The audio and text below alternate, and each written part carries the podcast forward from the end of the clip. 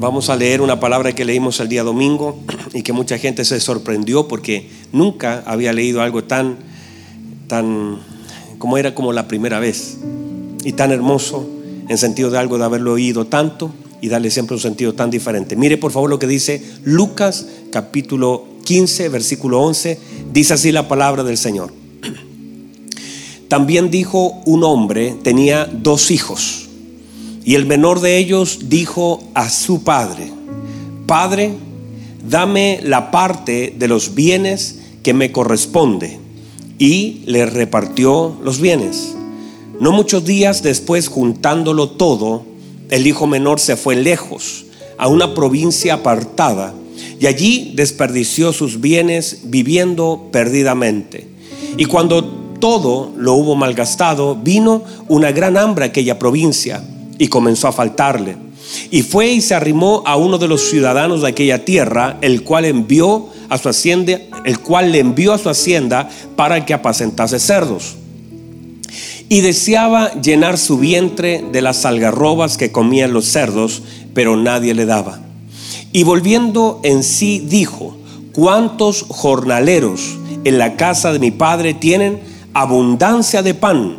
Y yo aquí perezco de hambre me levantaré e iré a mi padre y le diré, Padre, he pecado contra el cielo y contra ti, ya no soy digno de ser llamado tu hijo, hazme como uno de tus jornaleros. Y levantándose vino a su padre.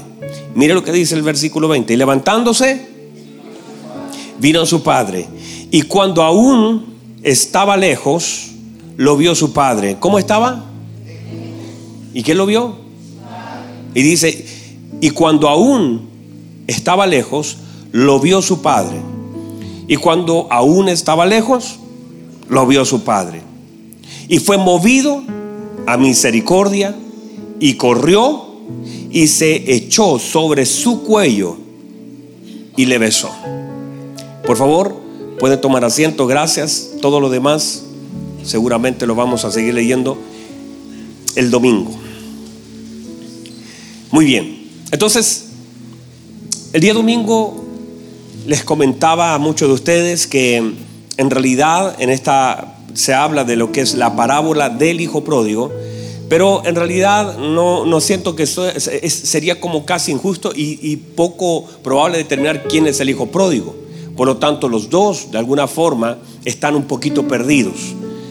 Dos hermanos que de alguna forma manifiestan la naturaleza de los hijos y cómo a veces nos equivocamos siendo hijos. De hecho, en las parábolas anteriores, usted lo puede leer, está la parábola de la oveja perdida, ¿cierto? Y está la parábola de la dragma perdida, que eh, eh, entre las tres constituyen una respuesta del Señor a una pregunta. Y ambas parábolas, tanto de la oveja perdida como la parábola de la moneda perdida, creo que representan la vida de cada uno de los hijos. Una representa a aquel hijo que se fue como la oveja que salió del redil, ¿verdad? Ayúdeme, dígame amén. Y número dos, la dragma que se pierde en casa, creo que representa a aquel hijo que estando en casa está completamente perdido.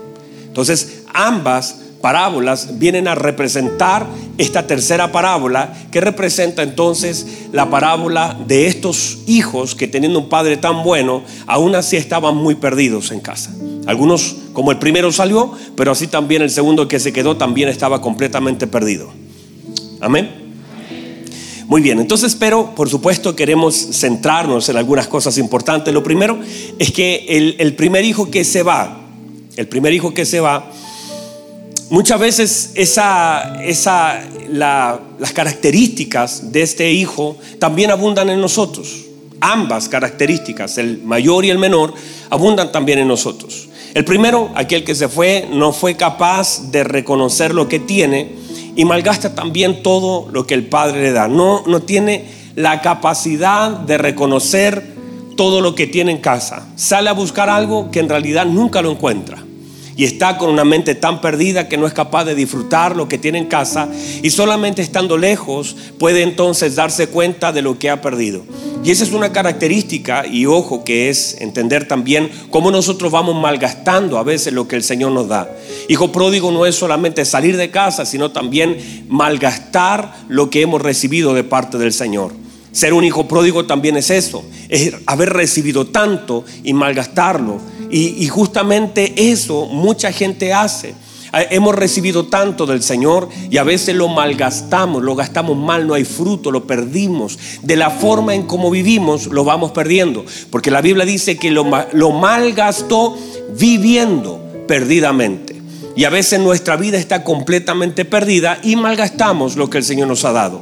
Cuando nosotros no sabemos vivir, entonces malgastamos lo que el Señor nos ha dado. Cuando no sabemos vivir sabiamente, malgastamos lo que el Señor nos ha dado. No sabemos conducirnos, malgastamos lo que el Señor nos ha dado. No tenemos conciencia de hijo, no tenemos conciencia de nuestro padre y vivimos perdidamente. No sabemos, las decisiones que tomamos están equivocadas, las, la forma en cómo actuamos está equivocada, la manera en cómo nos conducimos y a veces sin darnos cuenta estamos viviendo perdidamente y cuando uno está perdido en la forma en cómo vive, termina malgastando lo que el Padre le ha dado. No sé si alguien me entendió eso. ¿Alguien lo entendió? Si no sabemos vivir, malgastaremos lo que Dios nos ha dado. Otra vez, si no sabemos vivir, malgastaremos lo que Dios nos ha dado. Entonces hay que aprender a vivir. Porque uno podría decir, no, pastor, si, si yo sé vivir, porque mire,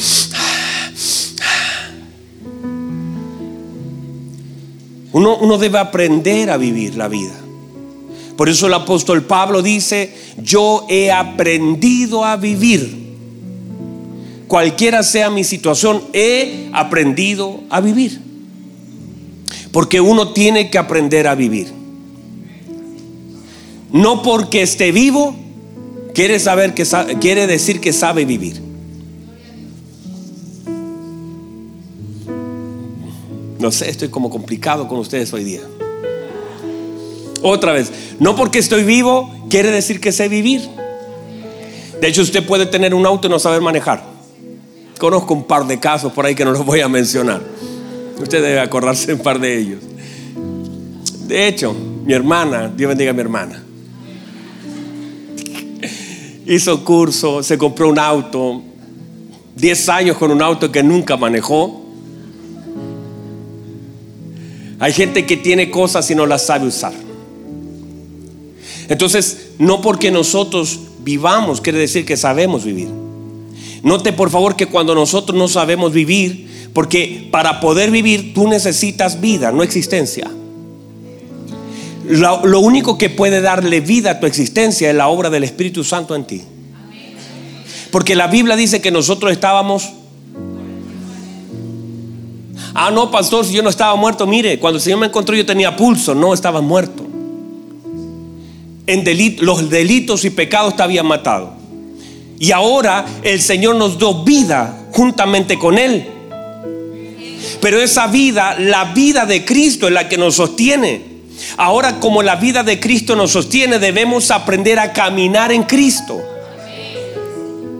Y, eso es lo que nosotros necesitamos aprender a vivir en esta nueva vida que el Señor nos ha dado, que no tiene diferentes direcciones, que no puedo ir para donde yo quiera, sino que el Señor mismo le dice a Pedro, Pedro, cuando tú eras joven hacía lo que quería, iba donde, donde tú querías, te ceñías solo, más ahora que vas a ser viejo, vas a entrar a un tiempo de madurez y vas a ser guiado por el Espíritu Santo, irás donde no quieres ir, o sea, te van a direccionar.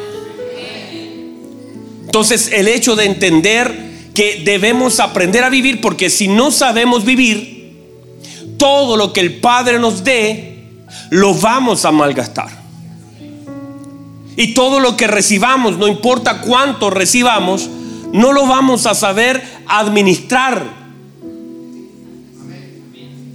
Y hay gente que gasta su vida, gasta sus años, gasta sus recursos, gasta sus fuerzas. A veces hasta eso. No, pastor, estoy peleando una batalla. Y a veces peleamos batalla equivocada donde Dios nunca nos mandó a estar.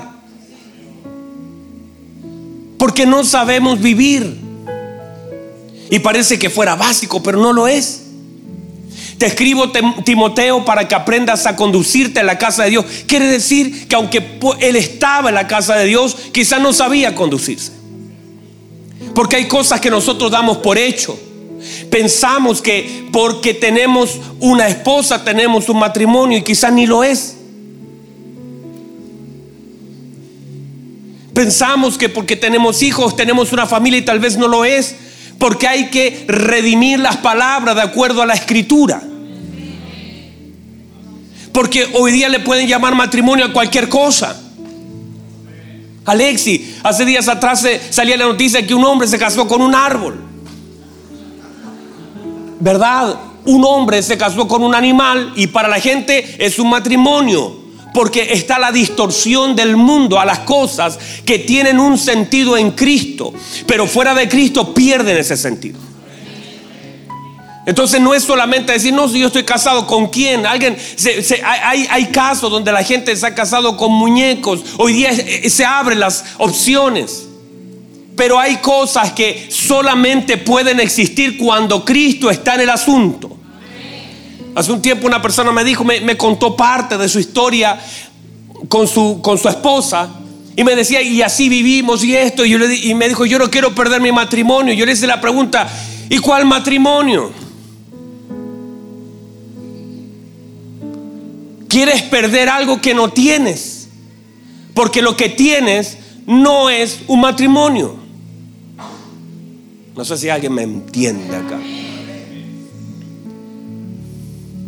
Entonces cuando nosotros no sabemos vivir, terminamos perdiendo y desperdiciando todo lo que el Padre nos ha dado.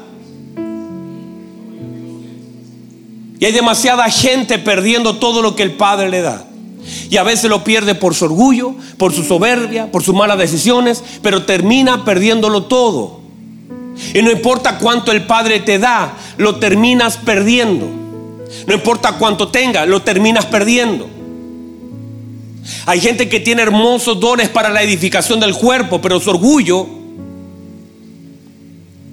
su altivez, su arrogancia, a veces terminan perdiendo el tiempo que Dios le ha dado para ejercer un oficio porque no saben vivir.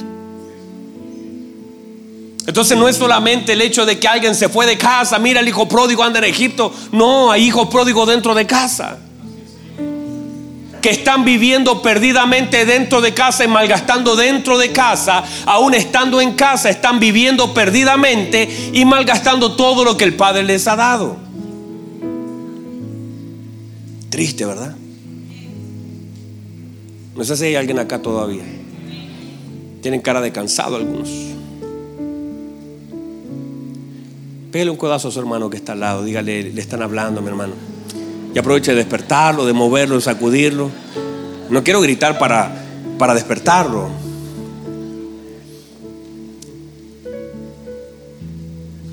¿Puede recibir eso? El segundo hijo. Ya hablamos un poquito del primero. Vamos al segundo. El segundo también está y, hasta se dan más características de todo lo malo. Ese, a, ese le, le tengo... Porque ese, ese opera, mire, ese hombre apuntando a su hermano, lo que habla de su hermano manifiesta la verdadera miseria de él. Lo que él opina de su hermano al oído de su padre, manifiesta la verdadera miseria que él, tiene en su corazón. Porque en realidad lo que nosotros decimos simplemente manifiesta lo que hay en nuestro corazón. ¿Quieres conocer el corazón de alguien? Déjalo que hable.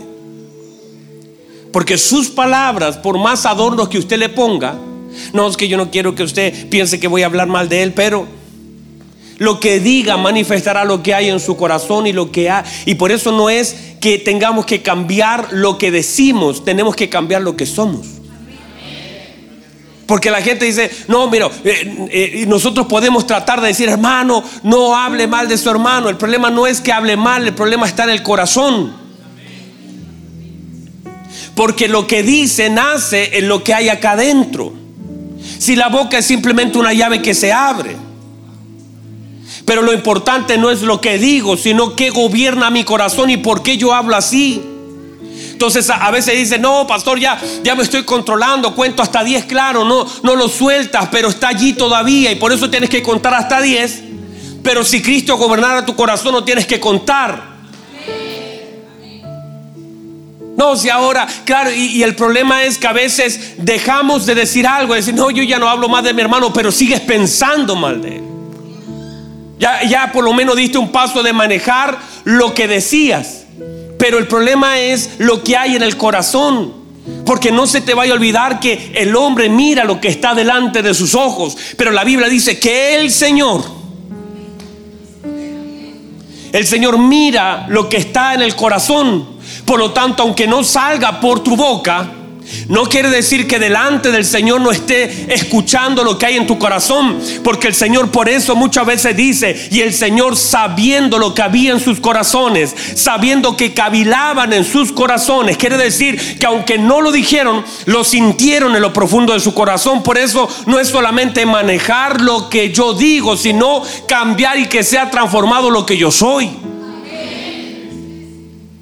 ¿Qué sentido tiene que aprenda a manejar o refrenar mi boca, que ya es un paso? Por favor, no me vayan a malinterpretar, ya es un paso. Pero lo más importante no es lo que está saliendo, sino lo que está gobernando. ¿Puede recibir eso? Entonces, el problema de él es que está manifestando todo, todo, toda su envidia. Está manifestando todo su corazón dañado. Está diciendo, mire lo que le dice el Padre, Padre, tantos años te sirvo te he servido tantos años. Y el problema de eso es que no es que le servía, sino que ahora el servicio está siendo un problema para él porque está viendo cómo el otro no le sirvió y malgastó todo y dañó todo. Y está diciendo, y hay gente que tiene un corazón dañado porque Dios le ha dado algo y usted se siente que ha servido al Señor y usted ha estado pila a como mujer y ha estado firme ahí en la cámara y ha estado sirviendo a Dios, pero siente algo en su corazón porque ese hermano que nunca ha estado en una cámara, que nunca ha estado de pie, que nunca ha estado con los niños, ve como el Señor de pronto lo honra y usted empieza a mirar porque también a través de las cosas que Dios hace manifiesta lo que hay en lo profundo del corazón del hombre y a veces Dios permite que nosotros seamos espectadores de lo que Él hace en otro para manifestar lo que hay en nuestro corazón. Y es como cuando el Señor a Penina le, da hijos y le da hijos y le da hijos. Y en realidad cada hijo de Penina venía a manifestar el corazón de Ana. O sea, a veces lo que sucede a mi alrededor simplemente es usado por Dios para manifestar lo que hay en mi corazón, para que yo tenga conciencia de todas a veces esas miserias que están en mí, que tienen que ser transformadas, tienen que ser cambiadas. Y a veces Dios te permite oír la música que están tocando para otro, en honor de otro. Y Dios como que hace algo simplemente para que nos demos cuenta que somos imperfectos, que aunque hemos estado en casa, que aunque hemos servido en casa y han pasado los años en nuestro servicio, no quiere decir que en mi corazón no hayan cosas que Dios todavía tenga que tratar. Porque pareciera que el Señor solamente tiene que tratar a los que vienen llegando. Y que el Señor solamente tiene que confrontar a aquellos que no han pasado doctrina básica. O aquellos que han llegado después de darse una vuelta larga. Sino que mucha gente tiene que tratar su corazón. Aquella incluso que ha estado sirviendo en la casa del Padre que a veces sin darnos cuenta está completamente dañado su corazón, pero no se han dado cuenta porque mirando el pecado de su hermano han dejado de ver su propio pecado. Ya no sé si alguien puede recibir eso. ¿Lo puede recibir? Y a veces sin darnos cuenta nos transformamos en eso. En jueces de aquellos que están afuera. Pero Dios enciende la música para manifestar nuestra verdadera realidad. Y a veces Dios hace algo, para, no porque no lo sepa, sino para que nosotros veamos nuestras más grandes faltas y de las cuales nuestro Padre no se agrada. Porque cómo no ha doler el corazón del Padre por un hijo que está afuera. Pero el mismo dolor tiene el Padre por los hijos que están con un corazón dañado dentro. Cuando no operamos en el corazón del Padre, un corazón misericordioso. Cuando nosotros pensamos que aquellos que están fuera o que no saben vivir y no hay un corazón misericordioso porque tú puedes trabajar en la casa del Padre, trabajar en el campo del Padre, vivir en la casa del Padre, todo lo que usted quiera, pero no tener el corazón del Padre.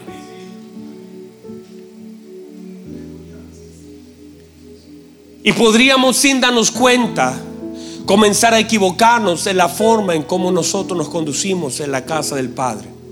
Y que los años sean nuestro mayor orgullo.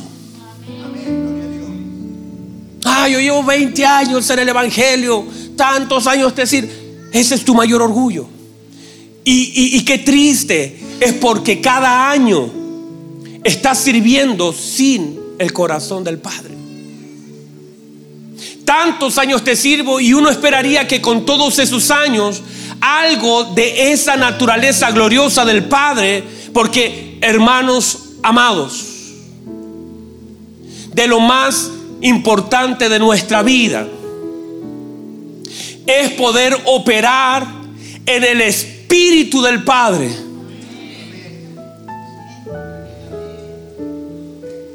Reciba esto, por favor de lo más importante de nuestras vidas es que no solamente le cantemos al Padre, le sirvamos al Padre. Y es más, y no solamente conocer al Padre, sino que operar en el Espíritu del Padre. Y eso no es dentro de una iglesia, también es fuera de la casa del Padre. Porque ahí estaba él fuera de la casa del Padre, trabajando en la viña del Padre y afuera hablando con los criados sin el corazón del Padre. Entonces, en tu trabajo, en tu colegio, se necesita el corazón del Padre en la vida de los hijos.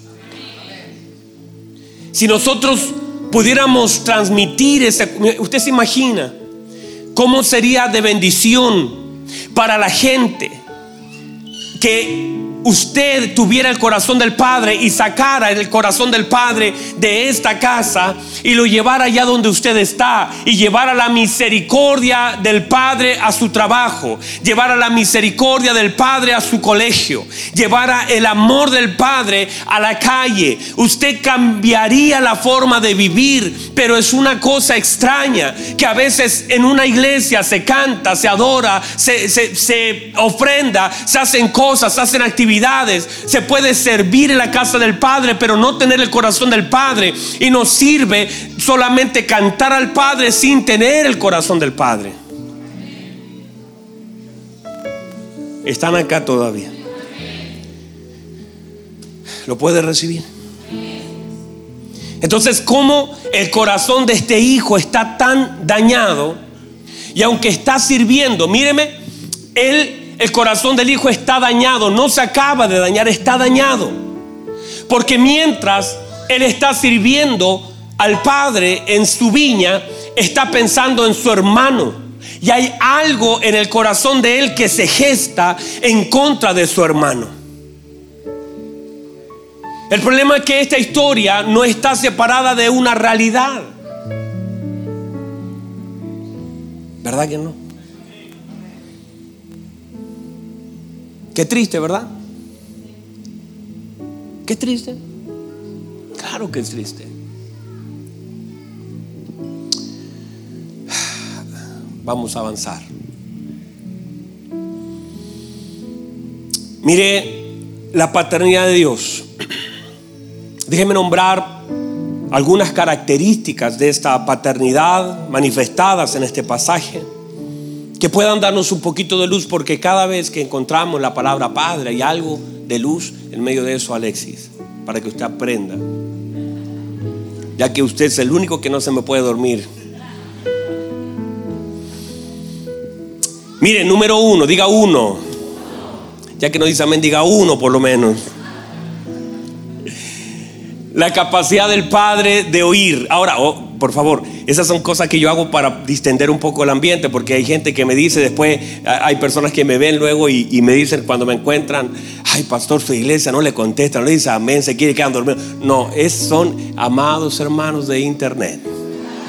Hago un comunicado público, parece que esta iglesia es fervorosa, gloriosa, está atenta. Nadie se queda dormido, estar. Eso es simplemente para distender una palabra ocupamos eso solamente como un recurso, pero los hermanos están atentos. Aquí nadie jamás se ha dormido. Dígame, por último, nadie se ha dormido. Muy bien, entonces, número uno, la, la capacidad del padre de oír. Un padre que tiene oídos. Y aunque parece tan básico, eso no es tan básico. ¿Sabe por qué? Porque muchas veces en nuestra paternidad natural tuvimos padres que no tuvieron oídos. ¿Y cómo nos dañó? Que no fueron capaces de oír aquellas cosas que para nosotros eran importantes. Y nosotros, una de las características de la paternidad de Dios es que tenemos un padre que tiene oídos que lo vemos manifiesto en todo el pasaje, que es capaz de oír la petición de, un hijo es capaz de oír el resultado del proceso de un hijo, de oír y de decir, Padre, pecado, él tuvo la capacidad de oír, tuvo la capacidad de oír a su hermano diciéndole, que ese que malgastó tu dinero, tuvo la capacidad de oír. Y todo eso en su sabiduría procesarlo. Porque una de las cosas que tenemos que aprender es hablar lo que pasa en nuestro corazón entendiendo que tenemos a un Padre que nos oye. Y eso aunque parece básico, no es básico. Porque a veces es tan complicado para una persona que no ha podido nunca expresarle a su padre natural lo que siente por vergüenza. ¿Cuánta gente hemos atendido que de pronto dicen, no, es que si yo le cuento esto a mi padre, se va a desilusionar de mí? ¿Qué va a pensar mi papá de, esto? A veces eh, eh, un embarazo a veces una, un fracaso matrimonial, a veces una escasez, a veces algo que te dolió, no tuvimos padres que pusieran su oído o que estuvieran atentos a lo que decimos. Entonces, como nos sucedió eso, aprendimos a callar, aprendimos a guardar, aprendimos a no soltar, aprendimos a guardar silencio y nos enmudecimos a causa de no tener esa capacidad de expresión. Y en más cada golpe, cuando cometías un error, te golpeaban y cuando te golpeaban no te preguntaban, no había un espacio para poder expresar bueno o malo lo que hiciste con la buena o mala intención, solamente había un castigo y eso limitó tu capacidad de hablar y entonces ahora mismo cuando a veces falla. La Biblia dice, mire lo que dice la escritura. La Biblia dice en el Salmo 30, por ahí, la Biblia establece de David, dice, cuando callé, mis huesos se envejecieron. Yo no sé por qué David en un momento, durante nueve meses, guardó silencio a causa de su pecado. Era tan fuerte lo que él hizo y aún sabiendo él que el Señor lo conocía todo, guardó silencio de su pecado y sus huesos comenzaron a envejecerse porque tal vez la vergüenza, tal vez era mejor no hablarlo, era mejor no confesarlo. No voy a escribir un salmo de lo que acabo de hacer. Y él comenzó a callar, pero él mismo dice, cuando callé, mis huesos se envejecieron. Él no fue capaz de hablarlo, tal vez la vergüenza, tal vez el dolor, tal vez el decir esto, esto tal vez el Señor lo pasó por alto, pero él no lo habló. Pero entienda mi querido hermano, que él aprendió una lección Dios estaba esperando que Él lo hablara. Porque cuando lo hablamos, la Biblia dice que aquel que confiesa su pecado y se aparta de él, alcanza la misericordia del Señor. Aquel que confiesa y Dios espera que nosotros podamos confesar de lo más profundo de nuestro corazón de aquellas cosas que son vergonzosas, pero usted tiene un padre que tiene oído. No un padre que justifica lo malo, pero un padre que te puede oír y te puede ayudar en ese proceso para salir de lo malo. Un padre que quiere oír aquellas cosas que están guardadas en el corazón. Si el hermano del hijo pródigo, el hermano mayor del hijo pródigo, hubiese antes hablado con su padre, decir, padre, esto es lo que me pasa, tal vez se hubiese ahorrado ese problema en el momento que él llega pero lo guardó, lo retuvo, lo, tuvo ahí en el campo mientras trabajaba, mientras sembraba, mientras cosechaba. Mantenía eso guardado en su corazón que en algún momento salió a los oídos del Padre, pero de una forma equivocada.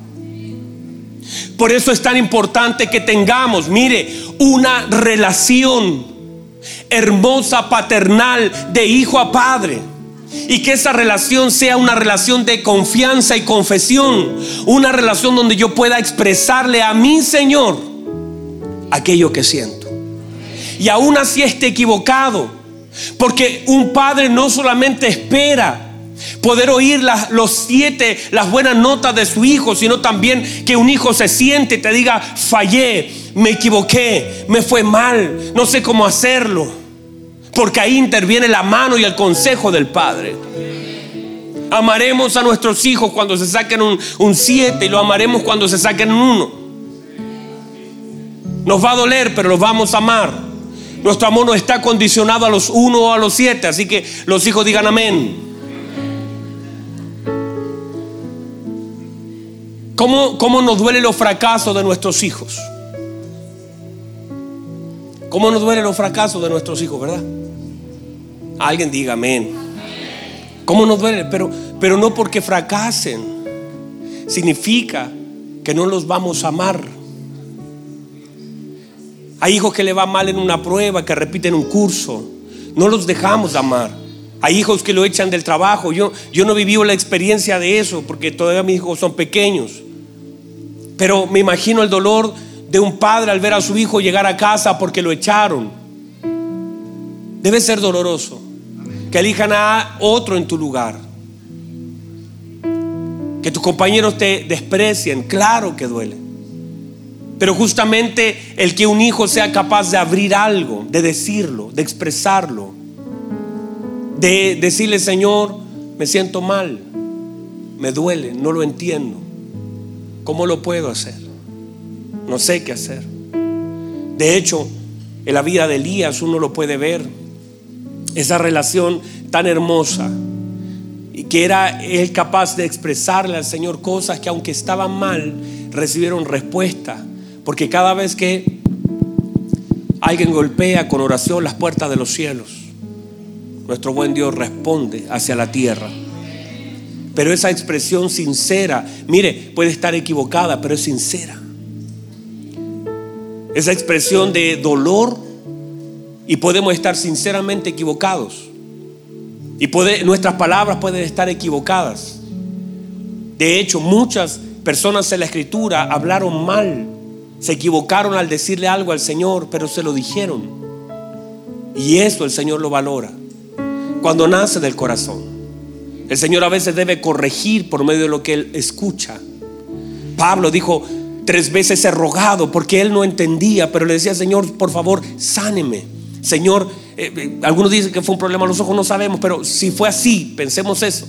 Señor, sáneme, sáneme. Y le rogaba al Señor. Y el Señor le contestó. Porque puedo estar pidiendo algo que el Señor no me quiere dar, pero el hecho de que tú preguntes y pidas, el Señor dijo, aquel que llama, aquel que busca y aquel que golpea. O sea, hay un momento donde nosotros como hijos comenzamos a golpear, a llamar, a buscar. Y el Señor por su palabra dice, yo voy a contestar.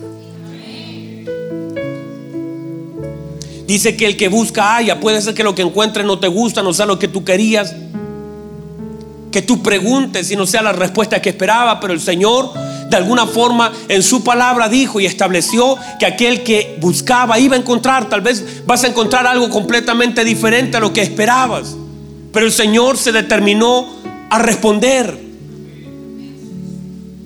Elías, mire, míreme por favor. Elías dijo, basta ya, Señor, yo no soy mejor que mis padres.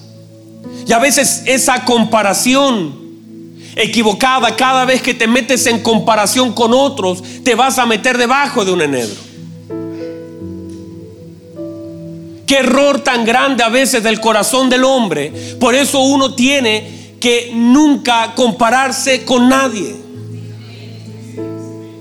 Porque no es el reino una comparación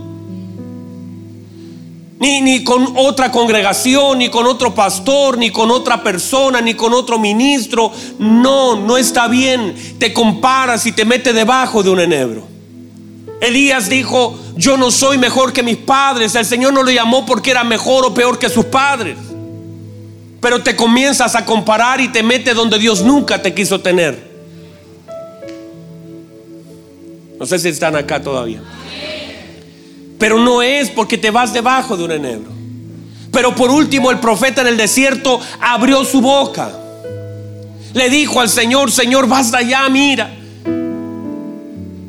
Yo no soy mejor que mis padres y de pronto el Señor le envió una respuesta. Porque tenemos un Padre que oye y tenemos un Padre que habla. Un padre que tiene la capacidad de responder al clamor de sus hijos. Diga gracias Señor, qué hermoso, ¿verdad? Número dos, la voz del Padre en relación al uno. Esta voz del Padre a veces está, debemos aprender a oír al Padre. Durante la tarde tuvimos personas en consejería que nos decían, quizás yo no sé oír la voz del Padre justamente. Uno va a tener que aprender a oír la voz de Dios. La voz del Padre en la vida de un hijo también se manifiesta por lo que Él hace y por lo que Él da. Otra vez. La voz del Padre en el oído de un hijo se manifiesta por lo que Él hace y por medio de lo que Él da. Y esa voz tiene que ser clara a nosotros. Míreme. Llega el hijo pródigo. El padre corre, lo abraza, lo besa. Él le dice, Padre, pecado contra el cielo y contra ti. La respuesta del padre fue, traigan, traigan, traigan. O sea, la respuesta, la voz del padre fue lo que le dio a su hijo. No sé si alguien me entiende. O sea, a veces debemos aprender a oír la voz del Padre por medio de las cosas que hemos recibido de Él. Ah, no sé si alguien esta mañana amaneció vivo acá. Esa es la voz del Padre. Que cuando despertaste, uh, uh, estoy vivo. Él quiere decir que la voz del Padre, por medio de lo que hizo, fue decirte: Te estoy dando una nueva oportunidad. Reciba eso. Te estoy dando una nueva oportunidad. Quizás usted no puede oír la voz del Padre en las cosas que Él hace. Por eso una de las tareas del Hijo es aprender a interpretar lo que el Padre nos dice por medio de lo que el Padre nos da. Cuando Dios te da un hijo, ¿qué te da? Quiere decir que lo que él te da a ti, tendrá secuencia en la vida de tus hijos. Un hijo es una extensión de la gracia.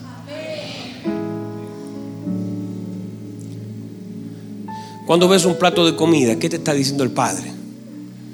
Yo soy tu proveedor. Ah, por favor, alguien tiene que entender que lo que el Padre nos da es lo que el Padre nos dice. Es aprender a oír la voz del Padre por medio de lo que recibimos de Él. Llega el, de unos minutos más, por favor. Llega, llega el, el, hijo pródigo, le dice, Padre, pecado contra el cielo, contra ti no soy digno. Y dice que él le dijo a sus siervos, uno esperaría que él le diga a su hijo.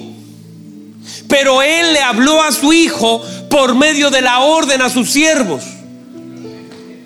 Y le dijo, tráigale, tráigale, trae. Y cada vez que traía era un golpe de la voz del Padre en el corazón del Hijo.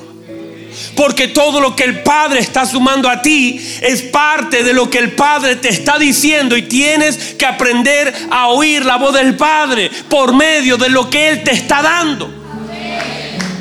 Ah, yo no sé si alguien puede entender eso. Es la voz del Padre que nos habla por medio de lo que Él nos suma. Hay cosas que el Padre nos está dando, nos ha dado y nos dará. Cristo es la voz del Padre.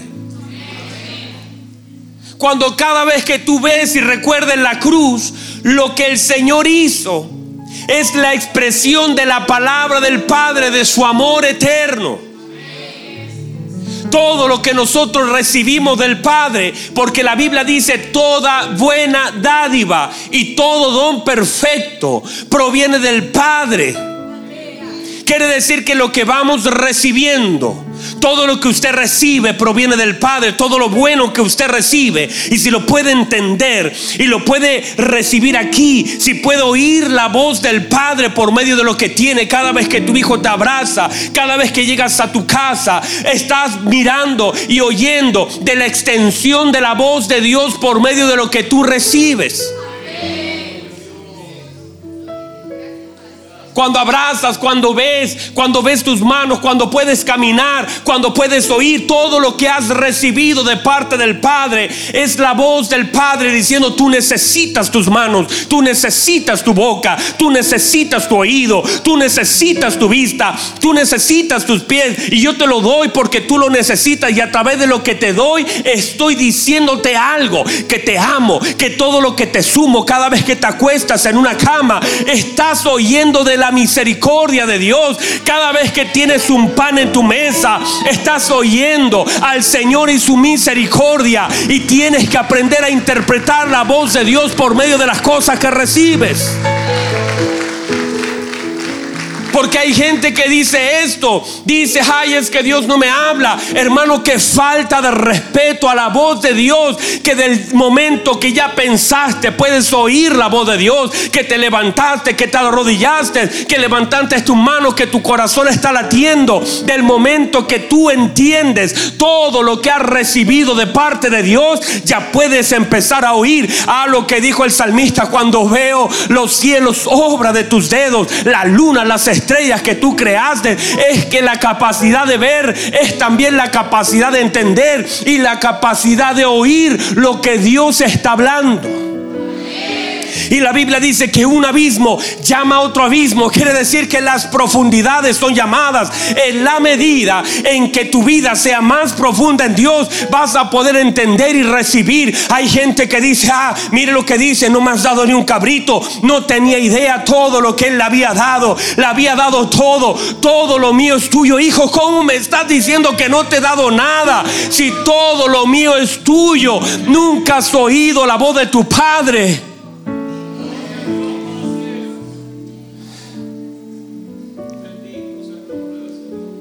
Somos a veces tan injustos en la forma como juzgamos. Gente que dice, ay, mire, míreme. Hay gente que llega a la iglesia y dice, no, no, Dios no me habló hoy. Dios no te habló. Puede ver a tus hijos. Puedes tocarlos. Puedes oírlos. Dios ya te habló. Quizás tú no estás escuchando la voz de Dios en todo lo que Dios ya te ha dado. Y nos comenzamos a volver insensibles y a veces recibimos tanto y es tanto lo que recibimos que ni siquiera es, es como que recibimos tanto que ya no podemos verlo. Porque es tanto y recibimos y vemos y, y, tenemos todo y más de lo que necesitamos y más de lo que otros podrían tener. Y, y, el Padre dice, hijo, no te he dado nada. No me puedes ver. No puedes ver todo lo que yo te he dado. No me has oído por medio de lo que yo te he dado. Si todo lo mío es tuyo.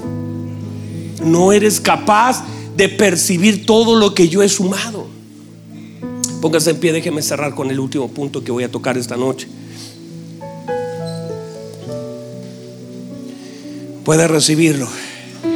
Aprender a oír la voz de Dios por medio de aquellas cosas que recibimos de Él. La respuesta de Dios es justamente eso. Puedes ver y oír a Dios por medio de lo que Él suma a tu vida.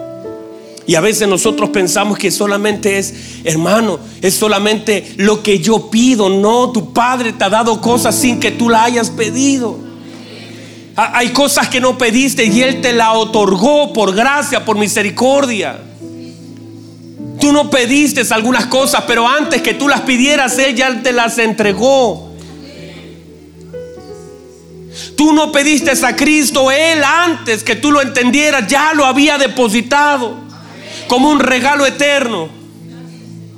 Antes que pudieras orar por tus manos, Él te las dio y te las formó. En el vientre de tu madre te las formó.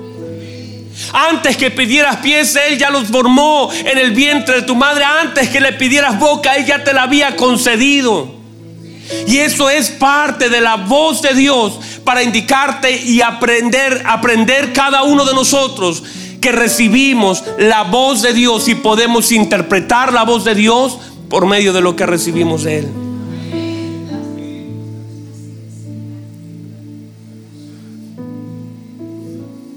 Déjame cerrar con este principio.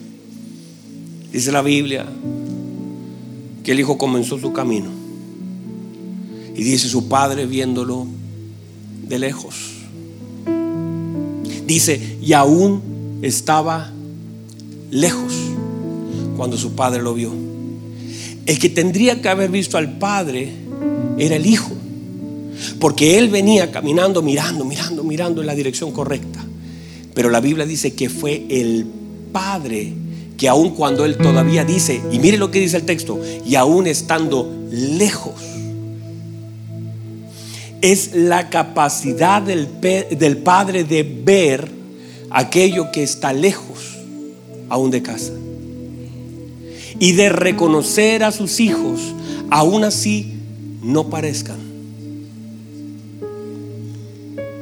Desnudo, descalzo, hambriento. Su morfología había cambiado, su vestimenta había cambiado, lo de afuera había cambiado. Pero el Padre tiene la capacidad de ver. El Padre tiene la capacidad de ver aunque estés lejos, el Padre tiene la capacidad de ver lo que está lejos y lo que ha perdido la forma.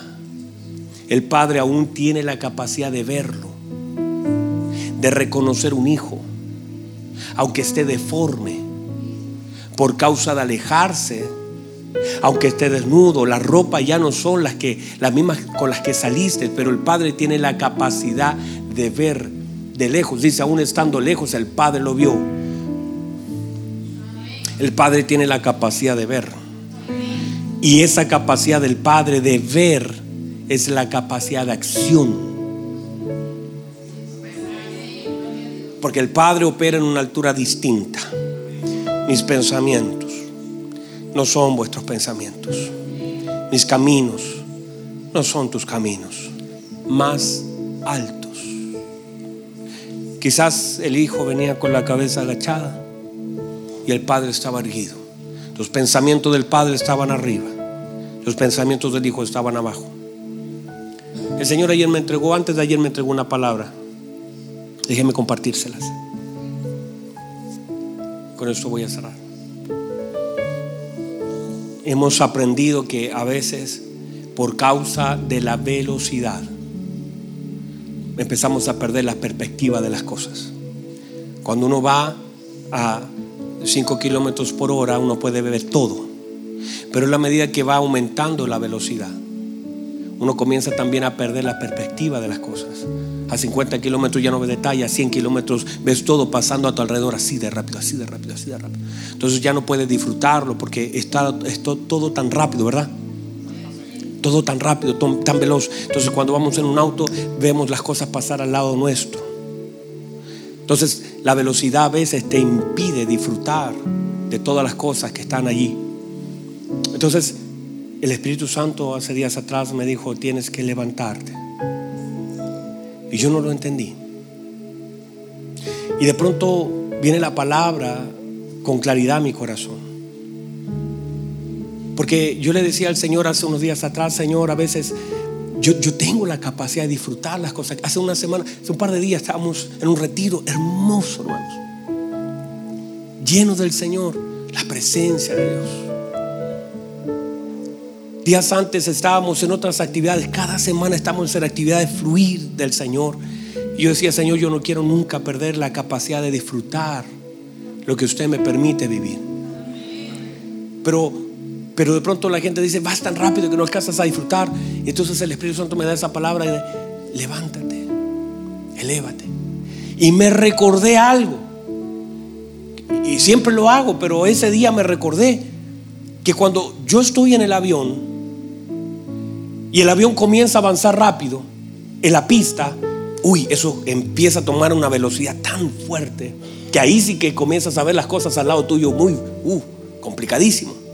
Pero llega un momento en que el avión comienza a despegar.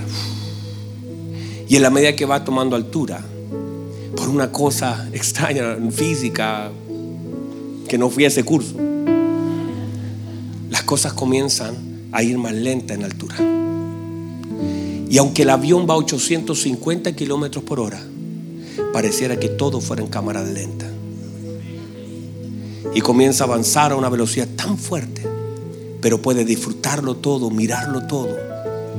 Y pareciera que eso no avanza. Pero tú vas viendo. Y entendí que no importa la velocidad, lo importante es la altura. y que si somos capaces de levantarnos, si podemos levantar nuestro, por eso la Biblia dice, y Jesús crecía. Y cuando creces, entonces estás haciendo más alto tus pensamientos. Estás haciendo, está llegando donde antes no podías llegar. Conecta, por eso la Biblia dice que estamos sentados junto al Señor en lugares celestiales. Por eso la Biblia dice que Abacub estaba mirando las cosas y dice, wow, mira, la higuera no florece, la vida no hay fruto, pero el Señor ha hecho mis pies como, ay, me voy a gozar. Dijo, ¿por qué?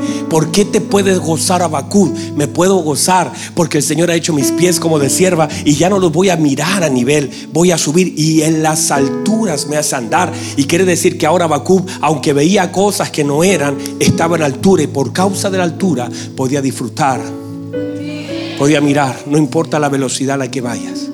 Levántate en el nombre de Jesús. La Biblia dice que aquellos que esperan en Jehová, dice, van a caminar, no se van a fatigar, van a correr, no se van a cansar, pero llega un momento que el Señor te va a dar alas para que vayas a una nueva velocidad y a una altura completamente diferente y pueda y pueda ver las cosas que antes no veías y puedas tener una perspectiva de aquello que tú pensabas. Hay gente que dice, ay pastor, mis hijos crecieron, no me di cuenta cómo crecieron porque ibas a una velocidad. Tu trabajo te llevó a una velocidad tan vertiginosa que no viste cómo crecieron.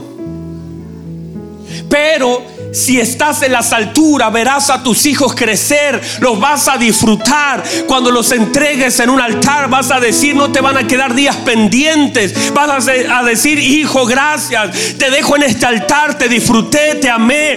Vi cada proceso de tu vida, vi cada segundo de tu vida. Estuve contigo, Dios me permitió disfrutarte, te bendigo. Hoy te entrego los brazos de una mujer que te acompañará en otras etapas de tu vida, pero verá a tus hijos veré a tus hijos, abrazaré a mis nietos, los voy a disfrutar porque estoy en altura. Yo no estoy corriendo en la dimensión donde las cosas se mueven, estoy en altura y Dios me permitirá disfrutar, ir a una velocidad tal que también Dios me permita disfrutarlo.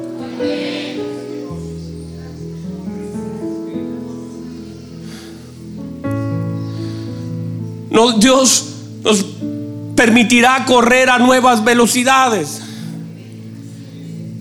Hay solamente un animal llamado serpiente que fue castigado. Y no importa cuánto corra, no tiene la capacidad de disfrutar porque está pegado al piso. Pero a nosotros el Señor dijo que nos daría alas como de águilas para levantarnos para mirar desde otra posición, para ir a otras velocidades. Yo no voy a correr en la dimensión donde las cosas están. Yo me voy a levantar. Yo voy a emprender un nuevo camino. Voy a dejar de correr como corría. Voy a comenzar a volar en la dimensión donde Dios me quiera tener. Y voy a disfrutar. Y las cosas pasarán a mi lado en cámara lenta. Y las podré disfrutar. Pero iré a una velocidad tal. Elévese. Levántese. Levante sus pensamientos. Levante su adoración. Levante su alabanza. Levante sus oraciones. Levántese. Levántese. Que el Señor haga tus pies como de siervas. Para que te haga andar en alturas. Levante sus manos. Levante sus manos. Levántese. Levántese. Levante su adoración, su alabanza, su vida. Crezca. Crezca. Crezca en sabiduría. Crezca en gracia. Crezca en amor. Crezca en misericordia. Elévese. Salga de donde está Usted no fue destinado para estar como una serpiente en tierra. Usted fue creado por el Señor para estar sentado junto a Cristo en lugares celestiales. Vea las cosas desde otro lugar. Levante sus manos, hay una unción hermosa del Señor. Una unción preciosa del Espíritu Santo en este lugar. Levántese, levántese, levántese, levántese. Dígale, Señor, Señor, Señor. Yo no quiero vivir como vivo. Las cosas parecieran que corren tan rápidos. Hay cosas que no logro ver. Vas a poder ver, levántate la medida que te leves. La medida que te levantes, vas a poder ver lo que antes no veías. Dios te hará disfrutar. No vas a perder los días, no vas a decir perdí un día, no, lo vas a ver con claridad. Vas a ver lo que el Señor te ha sumado, vas a entenderlo, vas a oír la voz en las cosas que Dios te suma, vas a saber que fue Dios el que puso la mañana un pan. Vas a saber que fue Dios, no fue el despertador, fue Dios el que permitió que tu corazón siguiera latiendo.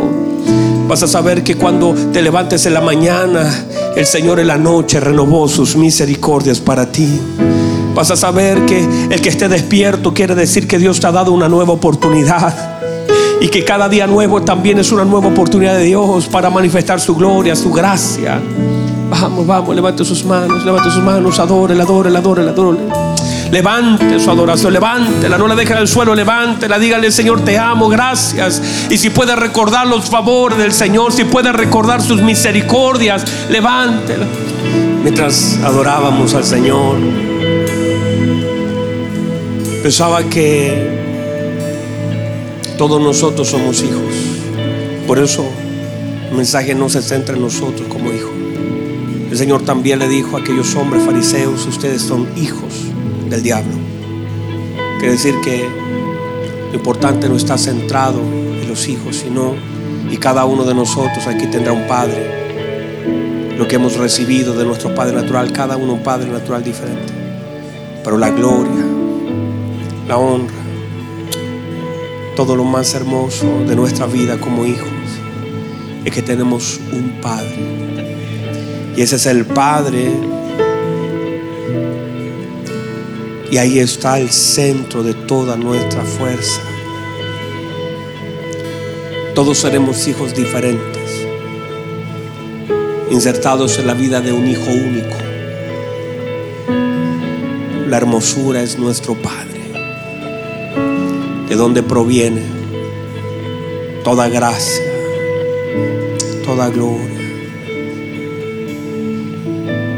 Levante sus manos por unos minutos, honra a su Padre. ¿Qué tiene que decirle a su Padre? ¿Qué tiene que decirle a su Padre? ¿Qué le puede decir a su Padre? Pida ayuda. Honralo. Levántelo. Posiciónelo. Agradezcale. Reconózcale. Ámelo con todo su corazón. Padre. Padre bueno. Padre bueno. Padre. Gracias. Gracias, Padre. Su gracia, su gloria. Digno de ser alabado. Digno de ser glorificado. Oye,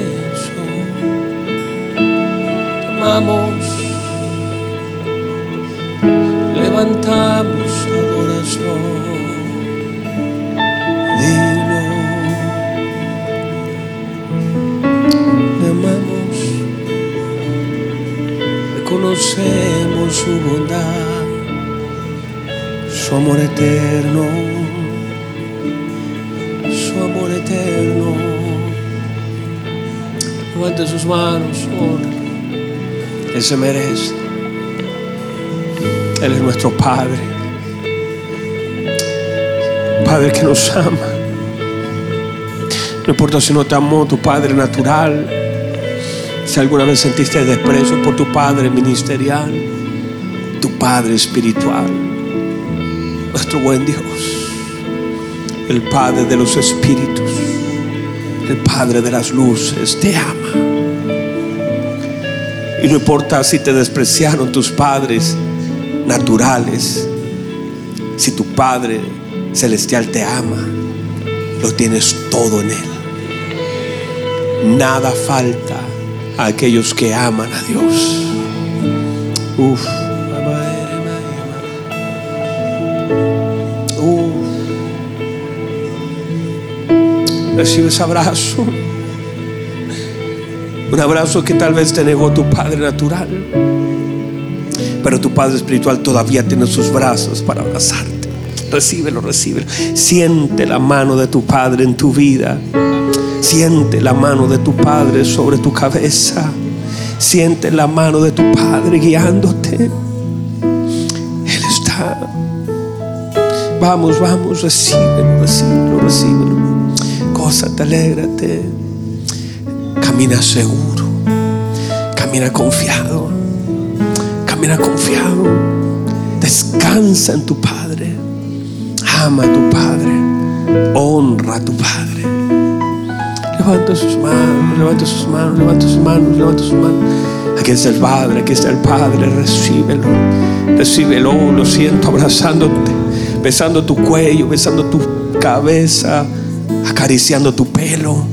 Vamos, abrázalo, abrázalo, abrázalo. Recibe ese abrazo. Nada te falta si tienes a tu Padre espiritual. Nada te falta. No llores por quien se fue. Si tu Padre está contigo, ahí está tu Padre.